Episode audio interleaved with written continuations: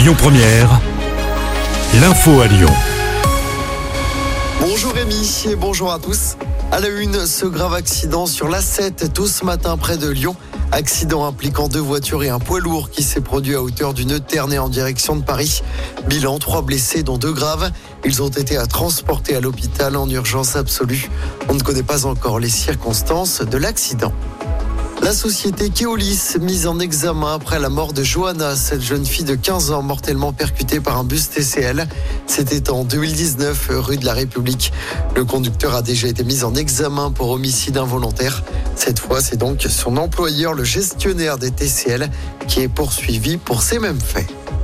L'actualité également marquée aujourd'hui par cette nouvelle journée de grève et de manifestation des enseignants à Lyon et un peu de partout en France.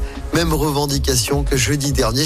Hausse de salaire, meilleures conditions de travail, moins d'élèves par classe et plus de recrutement à Lyon. La manifestation partira en début d'après-midi de la place Guichard en direction du rectorat. Deux personnes jugées à Lyon aujourd'hui après une agression raciste. C'était vendredi dernier à 5 h du matin, place de la Comédie dans le premier. Trois jeunes auraient été pris à partie par des membres de groupuscules d'extrême droite. Les victimes auraient été rouées de coups et auraient reçu des coups de couteau. Les deux suspects qui avaient été placés en garde à vue doivent donc comparaître tout à l'heure au tribunal de Lyon pour violences aggravées.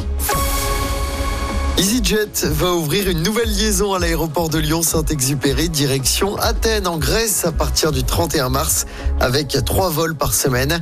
Il faut compter une centaine d'euros pour l'aller-retour. Les billets sont déjà disponibles.